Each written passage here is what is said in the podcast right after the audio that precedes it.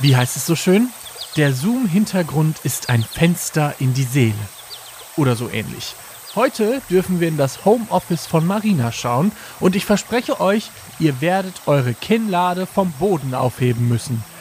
Was ein Wandtattoo damit zu tun hat, erfahrt ihr heute im Longtail Media Podcast mit mir Mirko und Marina.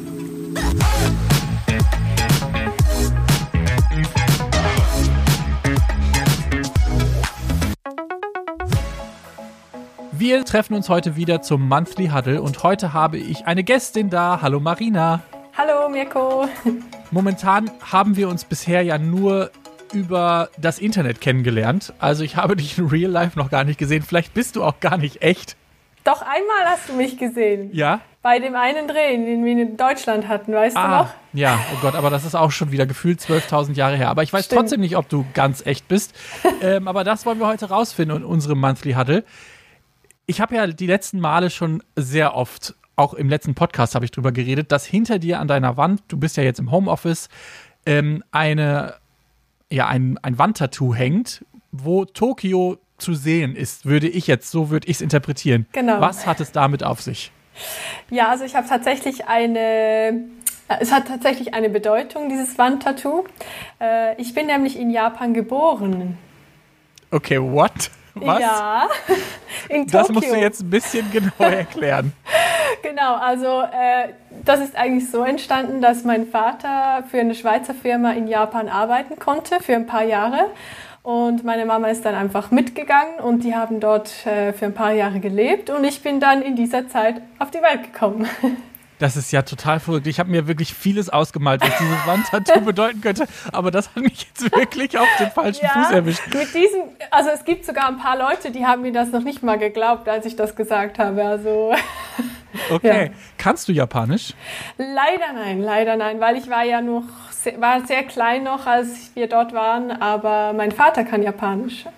Warst du denn noch mal in Japan, seitdem du dort geboren worden bist? Ja, war ich. Ich glaube, das war 2016, aber nicht so lange, leider nur zwei Wochen. Also ich möchte unbedingt nochmals gehen, weil es gibt halt dort so viel zu entdecken. Du bist tatsächlich in Tokio in Japan geboren worden. Wie ja. krass ist das denn? Was für eine geile Geschichte das auch ist. Das ist ziemlich cool, ja. Ich schreibe das auch überall immer rein, so in Lebensläufe und so, weil das bleibt einem irgendwie einfach im Kopf? Voll. Ja, Wenn genau. da drauf steht, ich bin in Japan geboren, weil normalerweise muss man das ja in Lebensläufe auch angeben, in ja. Lebensläufen, wo man geboren ist. Gibt es denn irgendwas aus Japan, was dich besonders fasziniert? Ja, also vor allem die Freundlichkeit der Leute. Also das fand ich echt krass, als ich auch dort war wieder. Ähm, man fühlt sich einfach sofort wohl, wenn man dort ist, in, sogar in einer riesigen Großstadt. Und das kann man ja, würde ich jetzt mal sagen, nicht von allen asiatischen Ländern behaupten, dass man sich sofort wohlfühlt. Also da könntest du deine Handtasche irgendwo liegen lassen und die würde nicht geklaut werden. Da konntest du die nach einer Stunde wiederholen. Krass. Und ähm, genau, und einfach auch die Hilfsbereitschaft. Also es gibt da so ein Beispiel. Ähm, ich war ja dort mit meinem Vater, weil er halt auch gerade auf Geschäftsreise dort war und er auch gut Japanisch kann. war natürlich noch sehr hilfreich. Ähm, und dort waren wir mal in der U-Bahn und wir haben uns nicht mehr ausgekannt, wo wir jetzt hin mussten. Und da war so ein, ein älteres Männchen, so ein Japaner, der uns weitergeholfen hat. Und er ist mit uns bis zum Zug gelaufen, um uns sicher sozusagen in, den, in die richtige Bahn zu setzen. Also, ja. Ich glaube, wenn das in Deutschland passieren würde, wenn mich jemand so Bahn begleitet, ich glaube, wir würden alle denken. Was willst du von mir? Hm? Ja, wahrscheinlich schon. Ja, eben darum, ich sage, das ist schon eine ganz andere Welt. Und früher war es sogar noch so, also das ist jetzt heute, glaube ich, auch nicht mehr so, dass man, wenn man zum Beispiel zur Tankstelle ging, da kamen die dann so mit den weißen Handschuhen, haben da dir das Fenster geputzt und alles getankt. Du musstest nicht mal groß aussteigen und ja, die haben alles für dich erledigt. Also. Krass. Ja. Das klingt noch so äh, nach, das klingt auch sehr gentleman-like. Also ich finde, das klingt sehr, ähm, noch so alt, nach alter Schule und mein genau. bester Freund, der ähm, ist Architekt und hat ein Auslandsjahr in Japan gemacht, jetzt während der Corona-Pandemie, der Arme. Oh, wow. Ähm, und der hat halt gesagt, das ist so ein bisschen, als würde da so die Zeit stehen bleiben. Und sobald ja. man dann auch aus Tokio oder aus Kyoto, hat, da hat er gelebt, mhm. so ein bisschen rausfährt, dann ist das wirklich, als wäre man in alten Japan, dass man äh, mit den ganzen Tempeln und den genau. riesigen Grünanlagen und Wäldern und so, dass man sich das irgendwie gar nicht vorstellen kann, dass das eins der ähm, modernsten Länder dieser Welt ist. Das ist so, ja. Also in den Großstädten merkt man es viel eher. Ich denke halt auch, also so wie ich das jetzt immer ein bisschen mitbekommen habe, ist es auch so, dass halt einfach die Japaner sehr unter sich sind und nicht jetzt irgendwie das bekannteste Land für Multikulti sind.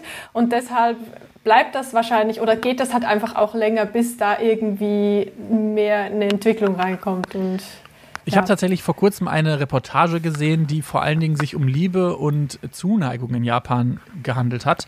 Und ähm, das wird in der Öffentlichkeit gar nicht ja. gern gesehen oder auch gar nicht gemacht, weil das so ein bisschen als verrucht ähm, genau. Ankommt. Und dann passiert aber ganz viel wohl im Untergrund von Japan. Ja, genau. Hast du, ähm, ich meine, Japan ist ja auch popkulturell ein spannendes Land. Ja. Ähm, Gibt es da irgendwas oder hast du irgendein Erlebnis an ja in Japan gehabt, wo du gedacht hast, krass, ja, jetzt muss ich unbedingt Mangas lesen oder Animes gucken bis zum Umfallen? Äh, ich war tatsächlich weniger so. Mein Bruder ist eher so ein bisschen der Fan davon, äh, sehr fasziniert von Animes. Äh, aber ich bin natürlich früher als Kind auch aufgewachsen mit, äh, was gab es da so? Naruto und so. Ich weiß nicht, ob du diese kennst. Natürlich, Naruto, Pokémon, Digimon. Yu-Gi-Oh! Und all Yu diese oh, Dinge. Oh, Yu-Gi-Oh! ist genau, gut. Genau, Pokémon, ja sowieso, das ist der Klassiker. Äh, also das ist schon auch ein Teil meiner Kindheit. Jetzt nicht unbedingt nur wegen Japan. Ich glaube, das ist bei vielen auch so. ich glaube, ich meine, wenn sie ein Teil meiner Kindheit war, dann ja, vermutlich genau. nicht nur wegen Japan. Äh, genau, genau. Aber äh, wir haben da so alte Familienaufnahmen. Also meine Eltern haben sehr viel Videos gemacht von uns früher und natürlich auch in Japan. Und da sieht man halt so diese japanischen Kindersendungen und die sind schon ziemlich cool.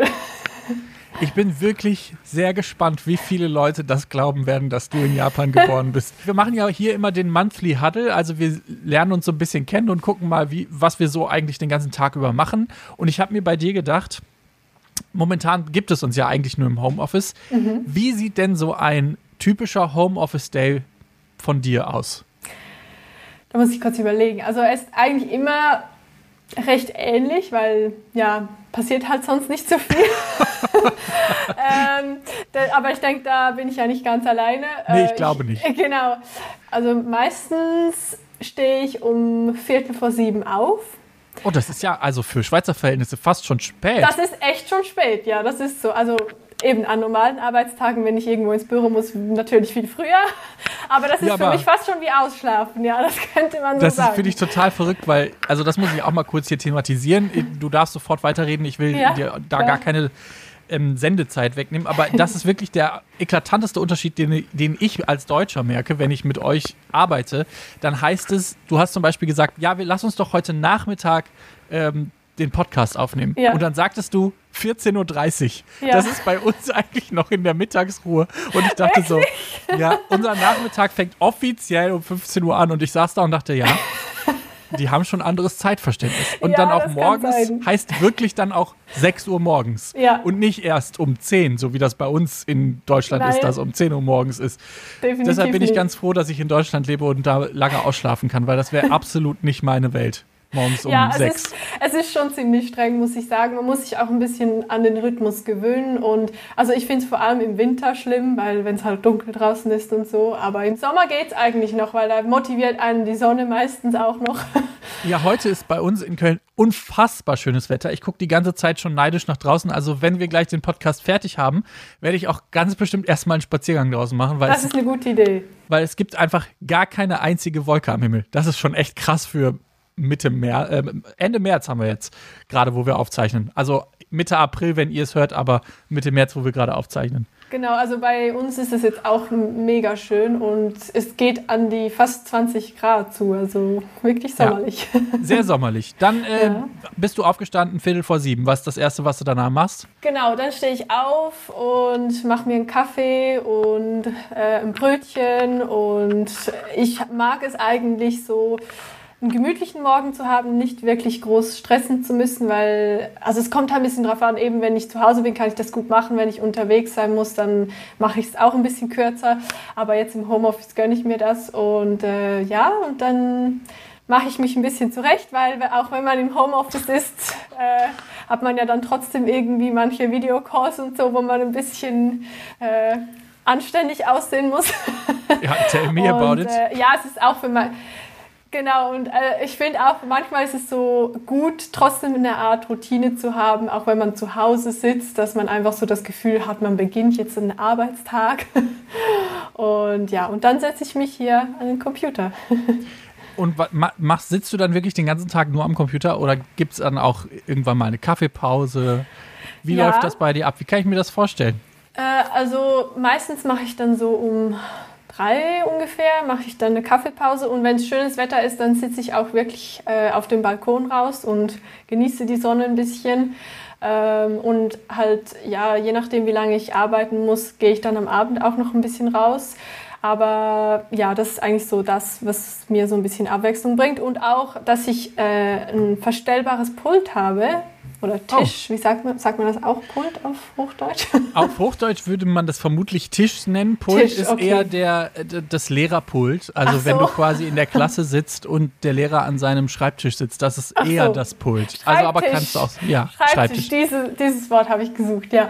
Ähm, genau, den Schreibtisch kann ich auch äh, verstellen, dass ich auch stehen kann. Also das hilft schon auch, weil manchmal sitzt man dann irgendwie so da wie so ein Kartoffelsack und dann.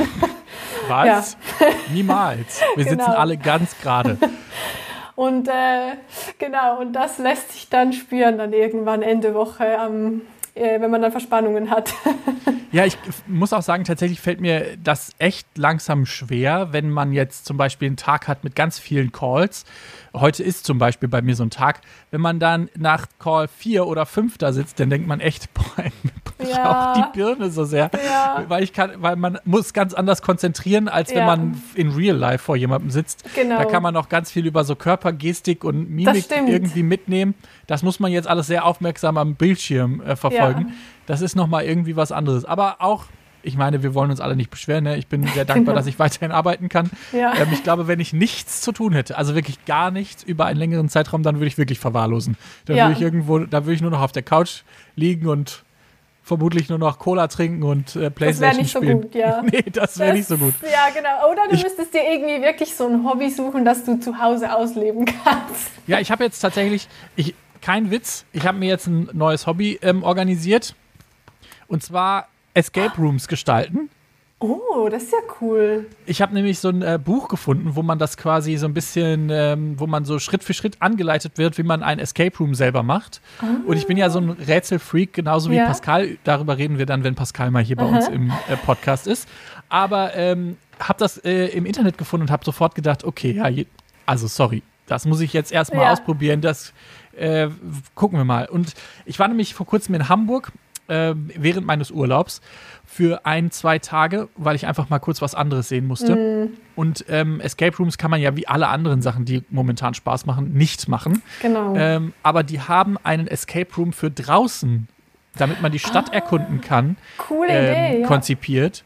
Und mhm. ich war so intrigued und dachte, mega, das ist einfach so eine gute Idee. Vor mhm. allen Dingen jetzt auch immer, wenn es warm wird, habe ich ja keinen Bock in so einem Escape Room zu sitzen, sondern dann genau. will ich genau. nach draußen, will ich die Leute, will ich unter die, also wir will, ne, alles, wenn dann wieder geht, natürlich, genau, aber genau. ähm, ich will nach draußen, ich will ähm, die Stadt erkunden, ich will ein Eis nebenbei essen und ein bisschen genau. Spaß haben. Da finde ich sowas äh, draußen viel spannender und das ist jetzt mhm. gerade mein momentanes Projekt. Also das, das ist, ähm, cool. wenn ihr mal nach irgendwann mal nach Deutschland kommt, dann ähm, könnt ihr den Kölner äh, Escape Room draußen spielen. Also ich habe auch mal ein Escape Room gemacht, auch draußen am Zürcher Hauptbahnhof. Am Züricher Hauptbahnhof kann ja. man ein Escape Room machen? Ja, also ich glaube, das ist von, von einer normalen Escape Room Firma irgendwie okay. organisiert. Und das konnten wir auch draußen machen. Also es war alles noch vor Corona, aber hat sich auch gerade so ergeben. Und das fand ich so cool, weil die wirklich so ähm, Dinge eingebaut haben, die einem sonst gar nicht auffallen, wenn man dort durchläuft. Und die haben dann so von den Buchstaben, von den Läden, die dort waren, haben die, musstest du irgendwie so die Kombination für ein Zahlenschloss rausfinden und so. Ist echt cool gemacht, ja. Ja, ich, äh, was ich gerade noch überlegt habe, man könnte ja, wenn man jetzt ganz crazy drauf wäre, könnte man ja sogar so ähm, Schließfächer oder sowas.